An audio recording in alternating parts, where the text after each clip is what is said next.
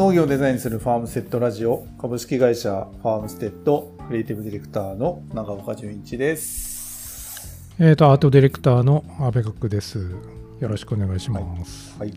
えーこの番組は、えー現代日本の農業と食と地域が抱える問題は何か、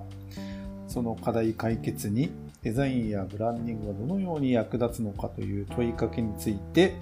えー話していきます。農業をデザインするブランディングという考えが農業や食地域の魅力を発信し、新しい社会を創造する可能性があるのではないかということを考えていく番組です。というはい、今日も始めましょう。はい、おはい願いします。この間、あの、京都のうん。九条ネギを作ってる農家さん、農園さんですね。はちょっとご相談いただいてい。うん。い行ってきたんですけど、うん。まあ、あの前回のポッドキャストでもお話ししましたけど、まあ、すぐ最近暑いじゃないですか。そうですね。京都もまあ本当例外 ならず暑く、まあもともと暑い地域なんですけど、それじゃなくても京都は暑いの暑いにね。のに、暑いのに、その行った日が、あの、大阪の枚方が39.8度とかですよやば。っていう日だったんですよ、行った日が。はい。だから、そこのあの、まあ、京都のちょっと南部なんですね。うん。もう、もうちょっと先進んだらもう奈良みたいなとこなんですけどう、んまあだから枚方にもちょっと近くて、まあ聞いたら、車で10分ぐらいだともう枚方着きますよみたいなうん。感じだったんですけど、もうまあ同じぐらいかもしかしたらもうそのぐらいぐらい、もうあの畑レベルではもっと暑いぐらいな時で、いやもう超暑くて暑くて、で、薬状ネギって一年中作ってんですよね。通年でできるのそう、ね。通通年で作って通年で出荷してるんですよ。あで、まあ品種をちょっと変えて作ってるらしいんですけど、まあ夏のその暑い時も朝収穫して、で、まあそれをこう、まあ上の方をちょっとこう綺麗にして、選化して、で、スーパーとか、まあトラックで配送されていくっていうことなんですけど、その冷蔵庫にまあ一回保管したりして、まあ一連の作業があるじゃないですか。うん。で僕行った時に、まあ、収穫はまあ朝のうちに終わってて僕午後かな？1時ぐらいに行って午後ずっと現場見させてもらったんですけどうん。ちょうど、まあ、やっぱこうだだんだん順序こうハッシュしていくわけですよそしたらちょうどその時植え付けの日で九条年のでその真夏の40度近い時にネギを植えてるわけですようん。うん。いや過酷ですよね40度近い。40度、まあ40度以上もしかしたらあったかも。いや、ちょっと休みましょうって言って、休むところは、そのネギが入ってる冷蔵庫の中みたいな。大変ですよ、あれは。でもやっぱ植えていかないと、やっぱりこう、ちゃんとこう時期を追って収穫できないんで、まあそういう作業は必要なんですっていうことを言われてましたけど、もうしばらく雨も降ってないし、ネギも結構これ大丈夫なんですかって聞いたら、いや、やっぱり水がもう全然ないから、ちょっとさすがにやばいですね、みたいな感じで言ってましたけど、いや、本当頭が下がる思いで、皆さんスタッフの方、本当真っ黒、日焼けで。いや、ちょっと、こんなに暑いと、農業農作業をする時間帯とかも、もう朝の時点で暑いですよね、もうね。そう、だから夜中とか、朝が早くとかやってんですって、やっぱり。そうなりますよね、うんもうね。なんかこの間ニュースで、もう地球温暖化じゃなくて地球沸騰化とかっていうね、言葉うもん。出てきてましたけど、まさしくなんか現場レベルに行って、いやね、そういう状況を目の当たりにしたんで、いや、九条ネギも、いや、なんかリスクヘッジで、近の近くの山の方にも植えてるんですっていう話もしてましたけど、うーん。いや、もしかしたら京都で作れなくなるかもしれませんみたいな話をされてましたけど、えー京都で九条ネギが温暖化でね作れなくなるかも。だから、まあそんな現場にこの間行ったり、で、つい最近はあの、あの、帯広、僕らの帯広に、あの、宮崎と熊本からお客様が来られて、で、あの、まあちょっと十勝の農家さんをご案内、まあ時間が全然なかったんで、本当はたくさん行きたいとこあったんですけど、ちょっとあの、帯広の農家さんとかご案内したんですけど、その日も帯広も35度、帯広暑すぎるよね最近全国ニュースで毎朝帯広は36度ですとか言ってるぐらい日本でも有数の暑いところになっちゃってますよねいやー、びっくりしましたっつって、宮崎と熊本と変わんないですね、みたいなこと言ってましたけど。そう。まあでもね、なんかさすがに夜は、いや僕らとしては夜でもすごい暑い感じだったんだけど、うんあ結構夜はやっぱ過ごしやすいですねって言ってました、それでも。でまあ本当ですか？みたいな。だからなんかね、そういう、ちょっとこう、日本全国、うん、なんか毎年暑いあ暑今年は温暖化で暑くなってんじゃないっていうのを毎毎年アップデートし続けててこれどうなるんだろうねこのままだと。うん。ねそう、まあ、まあ夏休みに入ってあれあのその京都行った時もいや外国人の人が話変わるんですけど 外国人の方すごいですね。すごいすごいね今。すごい。もうびっくりしちゃって。まあもうあのいろんな祭りとかも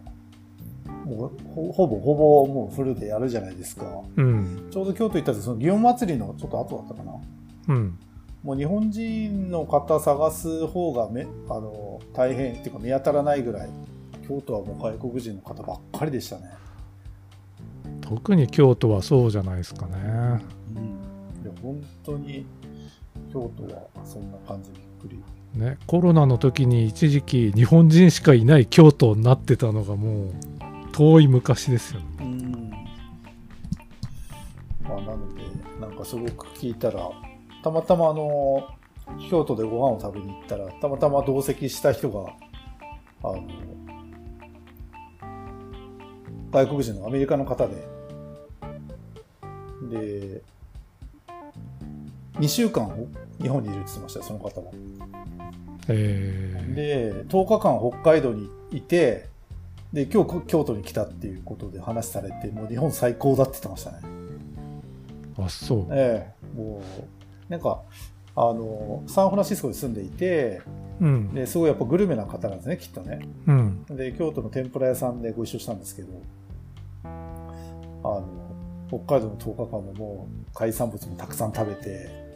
で今日京都に来て天ぷらを食べに来たんだと。でワインが好きであの北海道にいっぱいワイナリーも行ってワイン飲んで日本はもう美味しいものばっかりで大好きですって。言ってなんかありがとう日本って僕ら言われましたけど。いややっぱり日本の誇るべき文化って食ですかねやっぱね。そうそこんないろんな料理がすごいこのレベル高くてその高いあのいわゆる高級な料理からいわゆる B 級グルメから本当に安いあのコンビニの弁当まで全部美味しいなんて国ないですからね。そう。やって外国人の方が言っていてまあその農家さんと一緒にご飯食べに行ったんですけどうんそしたらその方が、いや、俺はファーマーなんだと。うんで、九条ネギ京都で作ってんだって言ったら、もうすごい喜んで、いや、もう農家さんはもうすごいもうリスペクトだと。だえからそんな、こんなね、天ぷら屋さんで農家さんと会うなんて思ってもいなくて、ーうんもうすごい嬉しいって言って一緒に写真撮ってくれとか言われて、盛り上がってんの盛り上がって、だからすごくね、やっぱりそういう外国人の方も、まあ今言った食とか、あの、今、ね、日本にいろんな方来られて、いや、ますますね、そういうところをもっともっと発信していく必要も、まあこれからすごく可能性もあるなっていうことも、この夏は今感じた、ちょっとエピソード、エピソードでした。はなるほど。い。はい、最近、葉山はどうですか？いや暑いです。暑いですよね。もうそれしかない水もこここの最近の話題は暑いしかないですよねなんかまあ海なんでもう海はもうめっちゃ盛り上がってますよ今年は。ああまあね。みんな待ちわびた夏だから。うん。いやでもちょっと暑すぎていけないんだよねなんかね。犬の散歩大丈夫ですか？もう早朝にしてます。早朝とあと日没後ですよ。そうそうですよね。そうですよね。そうなります。まあ帯広もそんな感じですね。うん。うんはい。ということで、はい。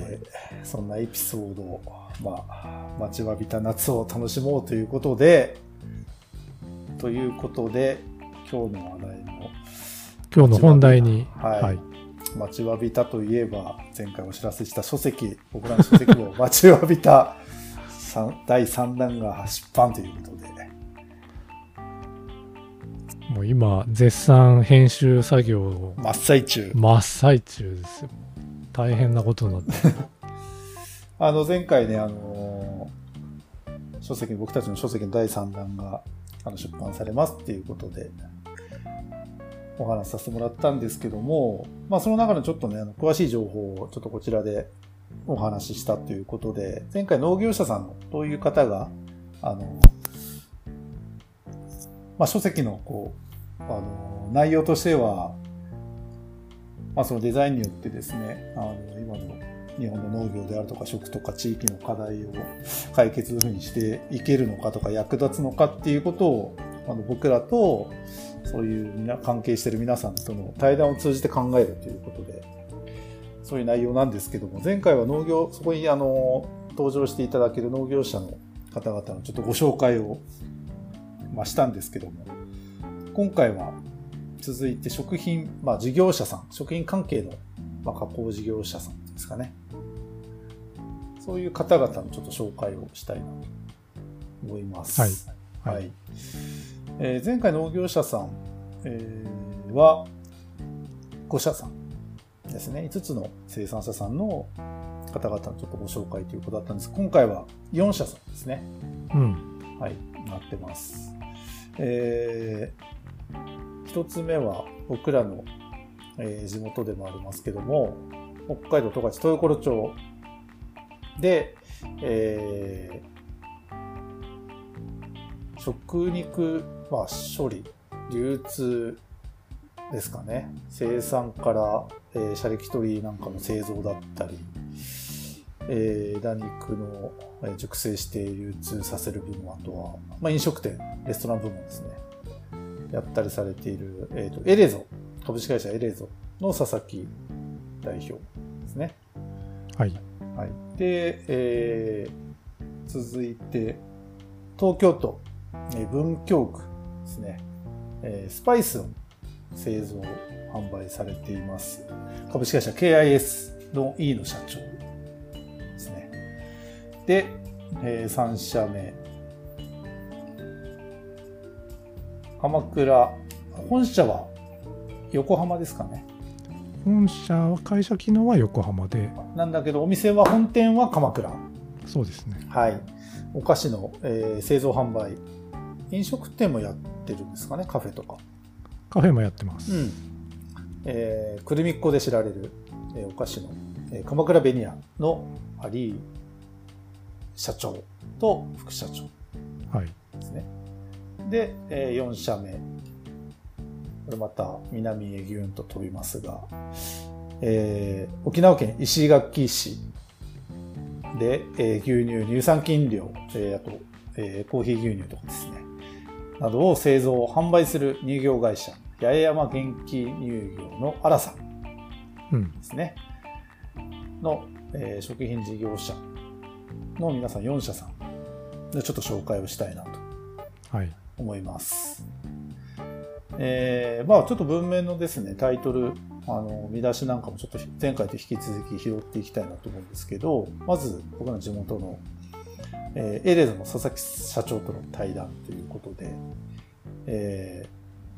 どうでしょう何かまず特筆すべきものありますか？やっぱりエレゾはあのまあエレゾの佐々木さんに会ったのはずいぶん前ですけどまだ今のようにねあの、まあ、今オーベルジュなんかも建てられてで東京でレストランもやったりってこうすごくいろんな広がりを持って発展してるじゃないですか。でも全然そうじゃない本当にまだあのエゾジカの鹿の鹿肉をジビエで出す事業をメインにやってた頃にあったけどもその頃の話ですでに今の状況を話してましたからね、もう有言実行のすごい人だなと思っもう今にしてもうすごく実感ですよね、うん、あのね代表の佐々木さんあのいろいろあの東京とかあのレストランで料理人としてね経験積まれて、うん、地元に戻ってこられて今から何年前だろうなもう2005年ですね。2005年に最初はあの食肉処理の流通業を創業して今はもうあの社員さんのね多くがもう料理人なんですよね。うん、であの日本で初めて専属のハンターを社員で雇用されてですね。あのもう徹底した衛生管理とあの狩猟技術で、まあ、安全安心安全な食材として、えーまあ、いわゆるジビエをですね全国の一流レストランに卸してですね。でそこからあの自分たちで食肉食材をシャレクトリーとして、えー、製造して、えー、昨年ですね地元僕らの十勝、えー、にオーベルジュオープンさせたと。いう方で、うん、えー、もともとあの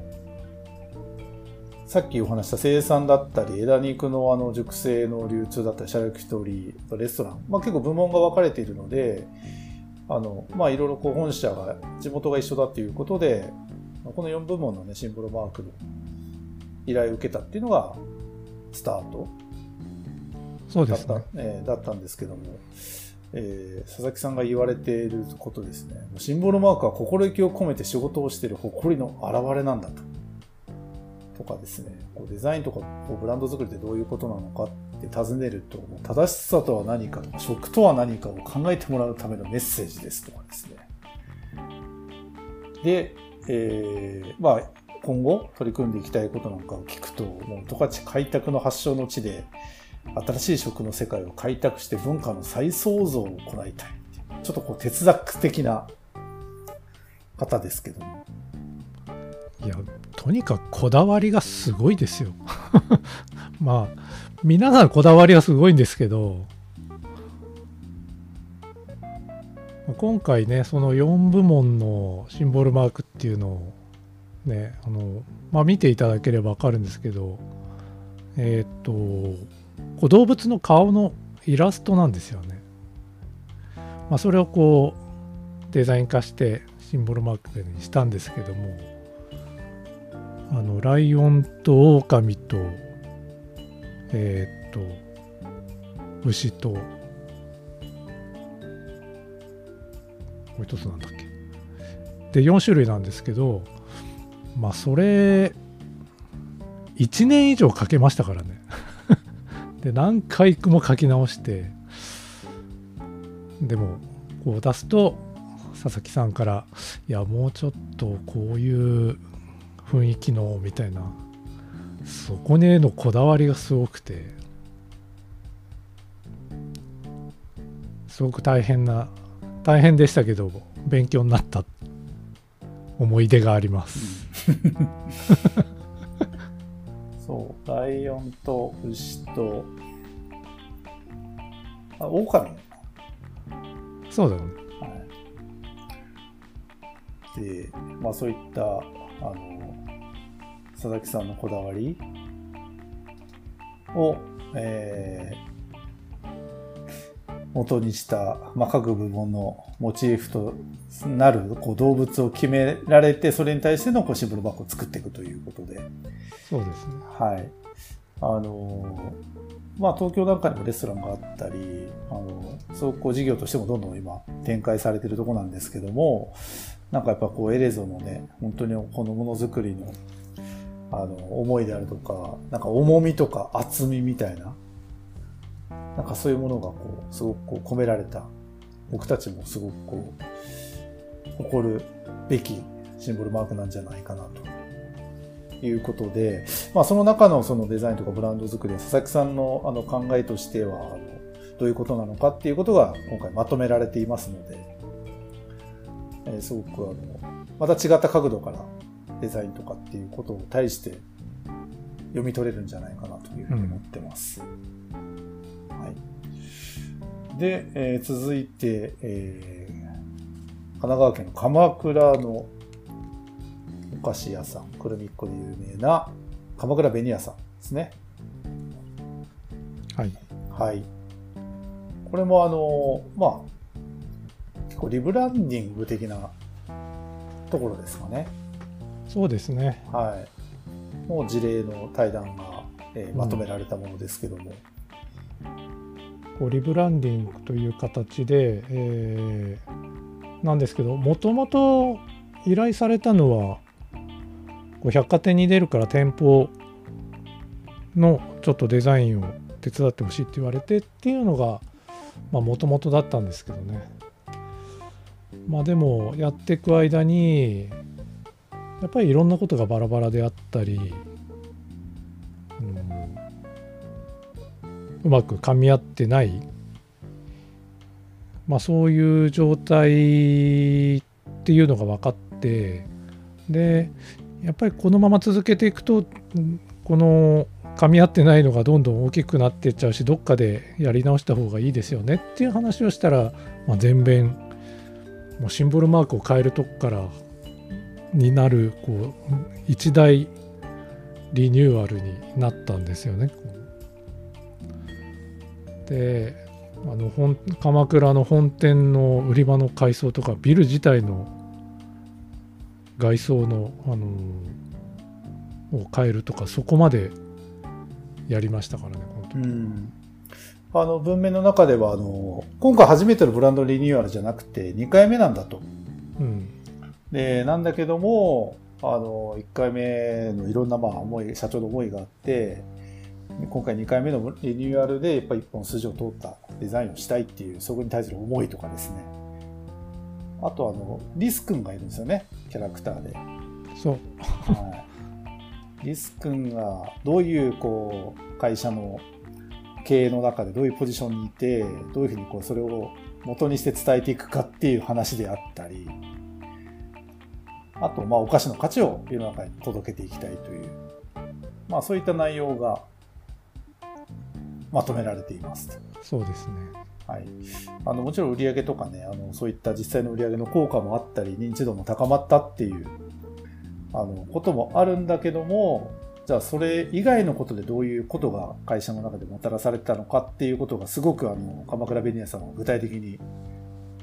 えー、社長がコメントいただいてますんで、うん、あのそれはそれすごくまた参考になる事例なんじゃないかな。とそうですね、うん、なんかすごくこうあの勇気を与える取り組みなんじゃないかなと。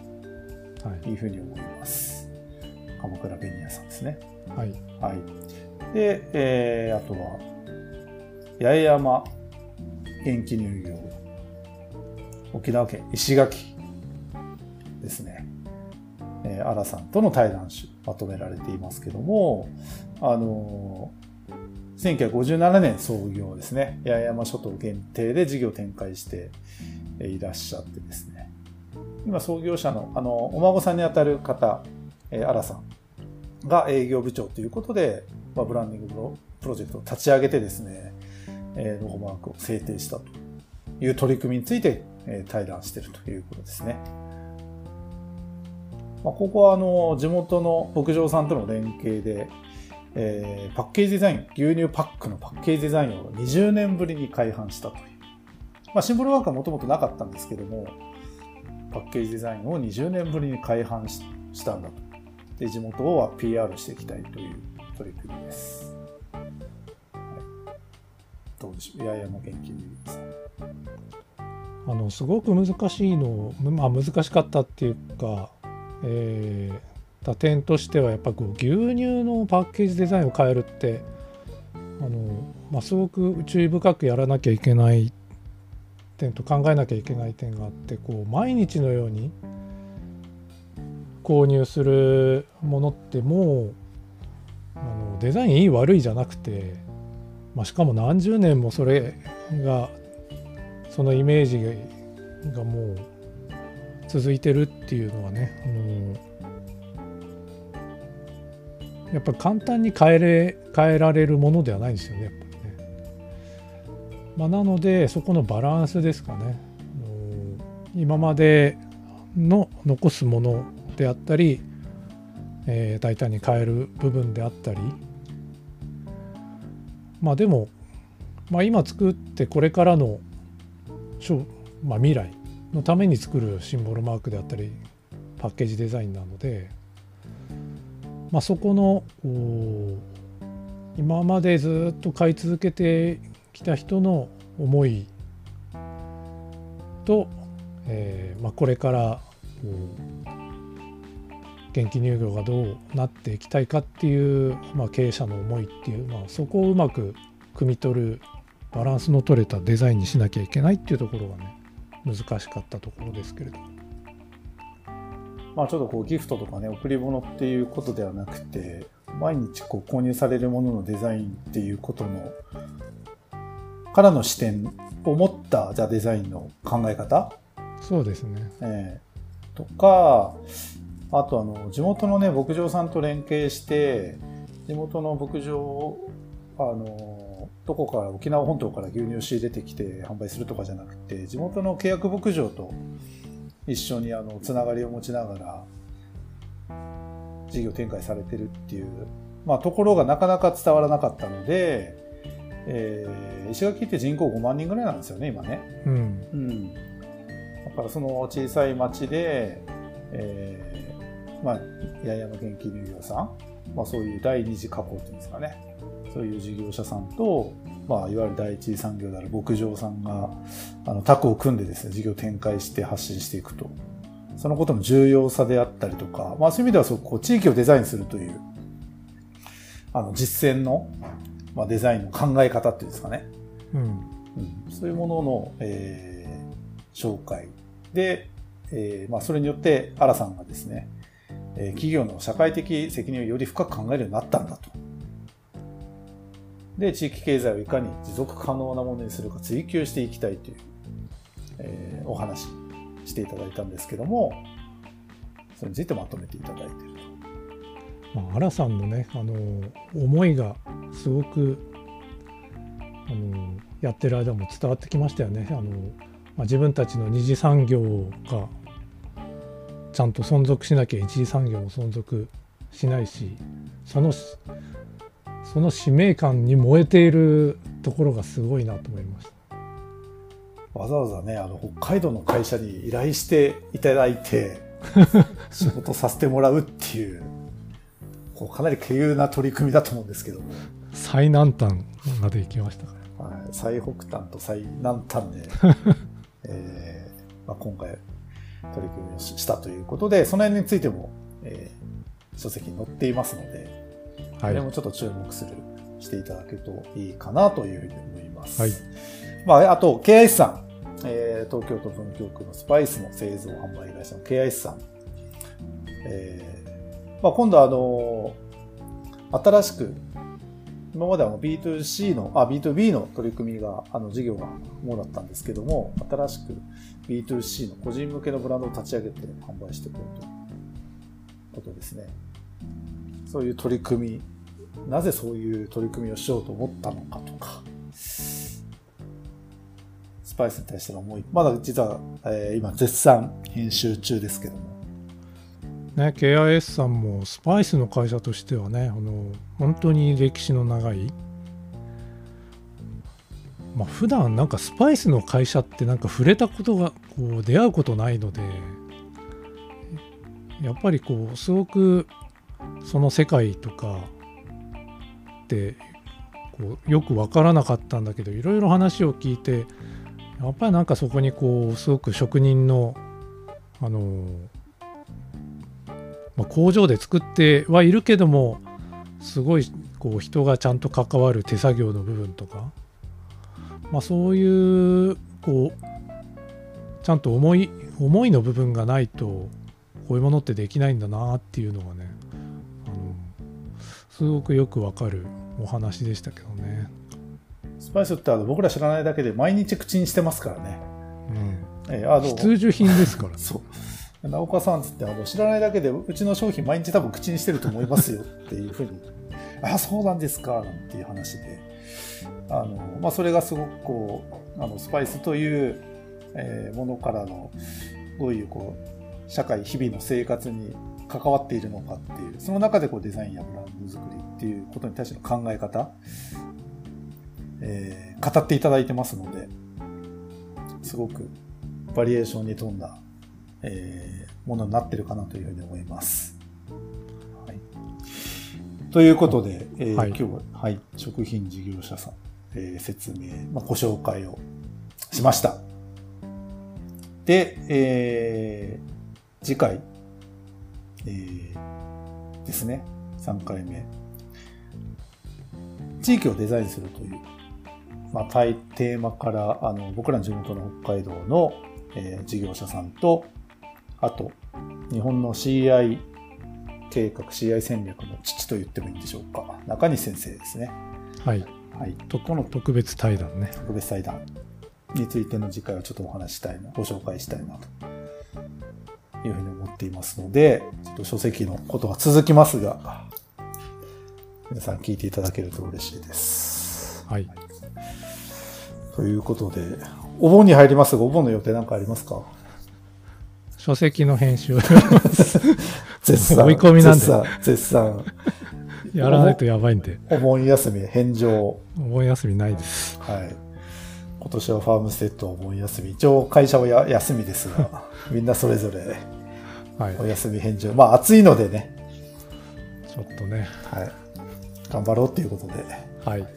ということになりました。はい。はいじゃあ皆さん、あの、お盆休み、前回も言ったな。暑いので、ご自愛くださいみたいな話したような記憶があるけど、暑さに気をつけて、はいえ楽しい夏を。楽しんでくだはい。さいはい。せっかくのね、夏なんで、楽しんでいただけたらなというふうに思います。ーはい。はい。じゃあ今日はこの辺で終わりにしたいと思います。はい、ありがとうございます。はい。はい